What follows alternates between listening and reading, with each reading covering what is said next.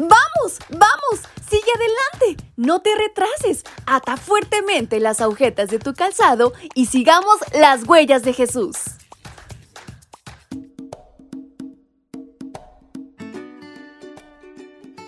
Muy buenos días mis pequeños y grandes, ¿cómo están? En esta mañana les saluda su amiga Fabi desde la Ciudad de México y con mucha alegría les da la cordial bienvenida a este su devocional para menores y adolescentes. Y en este 27 de febrero nuestra reflexión lleva por título Reencuentro y Reconciliación.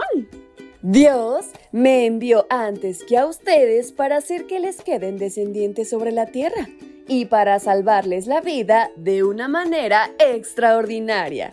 Libro de Génesis capítulo 45, versículo 7.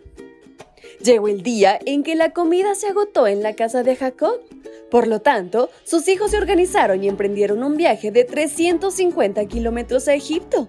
Cuando llegaron, José los reconoció inmediatamente. Pero ellos a él no. Habían pasado 22 años de la separación y ahora José era un adulto y gobernaba Egipto. Hablaba otro idioma y su indumentaria y su aspecto físico era como los egipcios. José quería saber si sus hermanos habían cambiado, por lo cual trazó un plan. Cuatro veces los acusó mediante un intérprete de ser espías condicionó volverles a vender comida solo si en la siguiente ocasión su hermano menor Benjamín los acompañaba. Ordenó encarcelar a Simeón como garantía de que volverían con Benjamín. Sin embargo, José, sin revelar aún su identidad, los favoreció, pues cuando sus hermanos llegaron a su casa, descubrieron que junto a la comida estaba su dinero. Cuando regresaron a Egipto a comprar más comida, todo marchaba sobre ruedas. Nadie les reclamó el dinero. Liberaron a Simeón, Benjamín los acompañó y José les ofreció un banquete.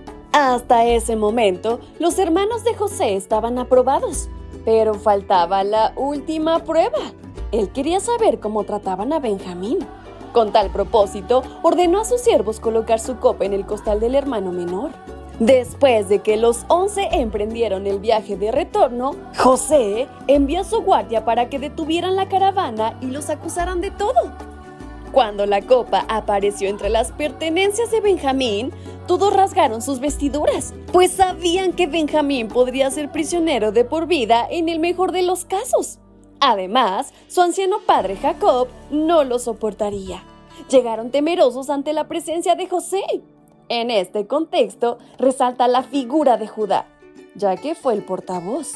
Dio un elocuente discurso en donde reveló que desde antes de viajar a Egipto la segunda vez, él se había comprometido con Jacob su padre como responsable de Benjamín. Por lo tanto, él se ofrecía para ser esclavo de por vida. La emoción llenó a José, pues descubrió que sus hermanos ya eran diferentes. Y con estas palabras en mente, pidámosle a Dios cada día que podamos reflejar su carácter con todo aquel que nos rodea. Y es así como concluimos nuestra reflexión. Si así Dios nos lo permite, el día de mañana nos estaremos escuchando nuevamente. ¡Hasta pronto!